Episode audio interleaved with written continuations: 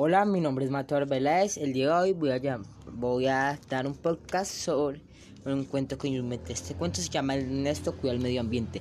Había una vez un niño llamado Ernesto que vivía en una ciudad muy grande, llena de zonas verdes y muchas calles.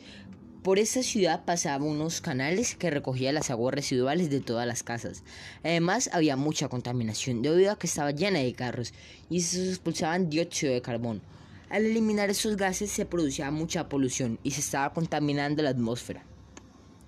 Una vez Ernesto estaba en el bus que lo llevaba para el colegio y vio por la ventana como un niño tiraba la servilleta en el piso y la bolsa que tenía en la mano. Era su desayuno y como ya se lo había comido, lo tiró en el piso. Además, como se hizo en la ventana, pudo visualizar cómo los carros estaban contaminando la ciudad.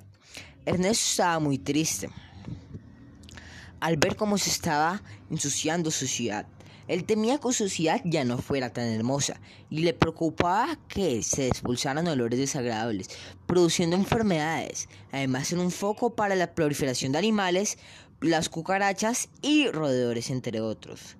Después de varias semanas, Ernesto comenzó a visualizar que la basura se estaba guardando atascada se estaba quedando atascada en la alcantarilla.